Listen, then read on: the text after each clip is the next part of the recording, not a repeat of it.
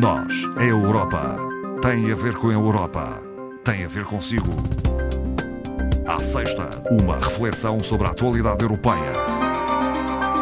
Doutora Ana Rita Barros, formadora do Centro de Informação Europeia Jacques Delors, muito boa tarde. Muito boa tarde, Ana Marta. Uh, doutora Ana Rita Barros, vamos começar por falar das iniciativas da nova Comissão Europeia, liderada por uh, Ursula von der Leyen. As uh, grandes linhas orientadoras. As grandes linhas e o prazo para o lançamento, que foram Sim. 100 dias, que foi definido pela nova uh, Comissão. As grandes linhas são necessariamente o clima, na alterações climáticas, agenda digital, migrações, política, política fiscal e defesa. Uh, constitui os temas estratégicos definidos Sim. por esta nova Comissão. E já sabemos algo mais em relação a cada uma delas, destas áreas por exemplo, a questão climática. As alterações climáticas até foram já lançadas no passado dia 11, eh, o chamado Pacto Verde, ou Pacto Ecológico Europeu, que definiu um roteiro para dinamizar a utilização eficiente dos recursos, inverter a perda de biodiversidade, uma nova estratégia industrial, propostas de ação para a economia circular, que é a economia da, da, recuperação, da reciclagem, eh, tornando a Europa um continente neutro do ponto de vista climático em 2050. Ambicioso, não é? Ambicioso, bastante. Uh, mas uh, este tema, claro, está na ordem do dia, até porque os cidadãos têm hoje a percepção uh, das questões climáticas cada vez mais presentes. este lançamento também está associado à recente conferência do, da COP25, da COP25. Que, que acaba exatamente hoje, portanto, Sim. uma antecipação da Comissão Europeia. Este tema, claro, que pressupõe um equilíbrio de negociações entre países do Norte e Sul mais favoráveis a estas medidas. E a Europa de leste com mais problemas de abandonar uh, a economia dependente pois, dos combustíveis tradicionais. Uh, tudo isto uh, implica uma injeção financeira, não é? Uhum. que já foi definida como um adicional Sim. no orçamento da, da União uh, de 260 mil milhões de euros por ano até 2030, o que é também, e que vai ser canalizado como reivindicam para os países uhum. de leste. Uh, em grande parte, claro. Uh, o segundo ponto da agenda é a agenda digital. Uhum. estratégia de artifici inteligência artificial, tornando a Europa menos dependente de empresas quer americanas, como nós sabemos, quer asiáticas. Hum. Isto tem muito a ver com a proteção de dados e com uh, as telecomunicações, portanto, não é só uma questão digital, é uma questão de segurança. Uh, será o segundo ponto, que ainda vai ser anunciado em termos de lançamento, mas que já está definido. Este, como os outros, serão anunciados uh, Durante um pouco dias. mais à frente. Sim, sim. sim. as migrações. Sim. Esta questão tem que ser reequacionada, dado o mercado de cotas não ter funcionado. Não funcionou, não, podemos dizer agora. Não funcionou, há uma cisão entre, entre Estados, como Sim. nós sabemos, e será necessário redefinir um novo quadro de medidas que passa pela alteração do Regulamento de Dublin, que é o da proteção internacional, do asilo, eh, acordos com os países de origem, países de trânsito de migrantes e o reforço do controle de fronteiras. Hum. Portanto, temas complicados na medida em que normalmente precisam de unanimidade para para passar. Para passar. Uhum. Enfim. A política fiscal. Também não é famosa. uh, um dos pressupostos é a harmonização fiscal, que já se fala há, há muito tempo. É no tempo. Uh, as normas fiscais que devem seguir os Estados, portanto, a moeda única, a integração fiscal e bancária, portanto, temas muito delicados, uh, estão todos em cima da mesa e, e, nem sempre têm os consensos também de, de dos. Estados-membros participantes, não é? A política da defesa. A criação do tal exército europeu, eh, fala-se ou não? Fala-se num projeto de defesa complementar hum. ao da NATO. Que há, há Estados-membros que defendiam que a NATO era suficiente, uh, criando uma estrutura comunitária que permita, de facto, uma escala da União Europeia da Defesa. Não hum. se fala propriamente no Exército, porque isso não foi muito bem recebido, mas uhum. fala-se numa definição de uma estratégia de, de, defesa que tem que acontecer, não é? Mais cedo ou mais tarde tem que acontecer. Enfim, Veremos o que é que acontece nos próximos 100 dias. 100 depois... dias, então. Vamos acompanhar. Acompanhando, exatamente. e depois traremos com certeza notícia a este espaço. Entretanto, há a ideia de implementar novas medidas contra a evasão fiscal. Sabemos que ela acontece, não é? Eh, mas há um impasse também exatamente. Eh, a este nível. É um impasse que já é recorrente, portanto é repetitivo, na medida em que esta diretiva foi ligeiramente reformulada, volta ao Conselho de Ministros das Finanças, mas não passou. Uh, já tinha ido a um conselho em 2016, quando foi a, a situação, o caso dos Panama Papers, uhum. não passou, agora voltou a não passar e não, voltou a não passar é, exatamente com a opinião contra de 12 Estados-membros, que é muito. 12 são muitos. Muitos, encabeçado por Luxemburgo, sabemos nós bem pois. porquê. Eh, no, no, global e, e sinteticamente, eh, que, que, proposta é essa? É uma, é uma proposta diretiva da Comissão para medidas uh, aplicadas a empresas multinacionais, portanto, hum. grandes empresas, uh, sobre lucros e impostos. Uh, os defensores desta diretiva e destas medidas dizem que se enquadra no, no sistema de transparência comunitária.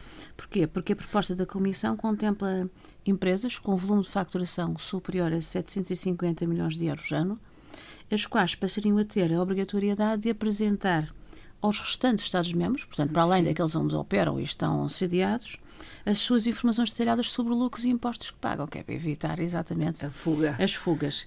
Hum, claro, além do Luxemburgo, como nós falamos, a Irlanda votou contra, o Chipre, Irlanda. Malta e até a Suécia. Sim. Hum, enfim, a França, Itália e Espanha, uh, portanto, economias uh, relevantes em termos europeus, mostraram-se favoráveis e a Alemanha absteve-se.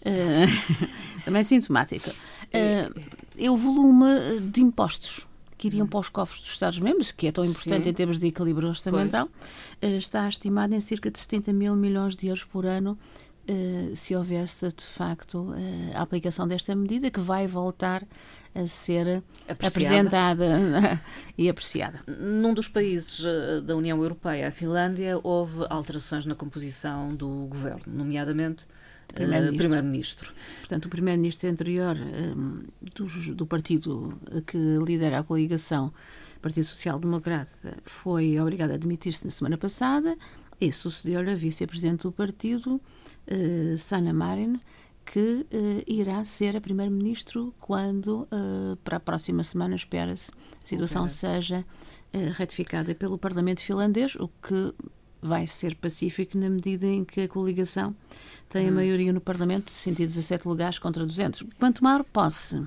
eh, a Primeira-Ministra será a mais nova da história do país e a mais nova a nível mundial. Uh, portanto, agora estamos com as novas gerações a chefiar. Sim. Tem e, e as mulheres. Uh, e no feminino, uh, tudo, tudo, no feminino, não é? Uh, chefiando um governo de coligação de centro-esquerda, uhum. formado pelo Partido Social Democrata, ao qual pertence a Primeiro-Ministro, indigitado, o Partido Liberal de Centro, os Verdes, uhum. a Aliança de Esquerdas e o Partido Popular Sueco. Na Finlândia, o Partido Popular Sueco, portanto, representante das minorias que falam ah. sueco uh, no país. Uh, Espera-se uma certa viragem à esquerda né, Sim, nesta governação, uh, porque a Primeira-Ministra já se assumiu como feminista, a defensora dos direitos das minorias, do Estado Social e de um sólido sistema educativo que diz, afirma, ser responsável por ela estar nesta situação, na medida em que pertencia a uma família com recursos uh, modestos Sim. e conseguiu, através daquilo que o Estado lhe proporcionou em termos de sistema educativo, progredir. O que é curioso é esta mudança se ter dado a três semanas do fim da presidência finlandesa da, do Conselho da União Europeia. A presidência termina a 31 de dezembro, a 1 de janeiro eh, a Croácia assume a assume, presidência rotativa pela primeira vez porque do Conselho Croácia, da União Europeia. Exatamente, pela primeira vez porque a Croácia uh, é o mais recente Estado-membro, uh, é Estado-membro desde 2013 estas presidências rotativas são assumidas por seis meses por Estados e fazem parte de um trio de presidências que define políticas de coordenação da União para um período de 18 meses. Eh, esta presidência em, acontece em simultâneo com a presidência permanente, que também teve mudanças no início uhum. deste mês.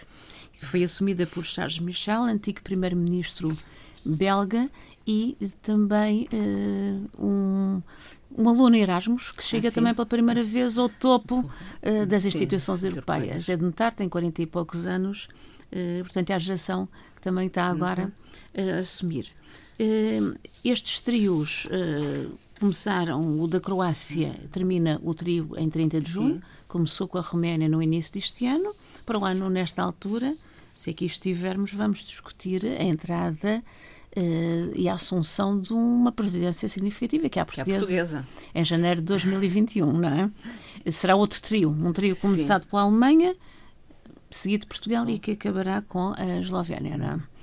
A Croácia já definiu uh, o slogan da sua presidência. Sim. Uma Europa forte no mundo em mudança. Embora só vá apresentar para a semana do dia 19 em Bruxelas, mas já uh, focou os principais aspectos da sua Sim. atuação. Que Quer uma Europa que desenvolve, que liga, que protege e que é influente na cena mundial. Ambicioso. Uhum. Vamos uh, falar uh, ainda uh, de algo mais corriqueiro, digamos assim, mas que é o movimento de passageiros nos aeroportos europeus tem havido um, um incremento hum, do Muito número de passageiros. Elevado, 43% em 8 anos. E segundo os dados do Eurostat, publicados relativamente a 2018, atingiu-se um máximo histórico nos aeroportos, mas a responsabilidade é também a muitos países de leste, que hum. incrementaram muito uh, o movimento de passageiros relativamente ao ano anterior, 2017. Hum. O aeroporto que mais cresceu foi, uh, em movimento foi de uh, foi a Lituânia com um valor ah, de 19%, seguido da Letónia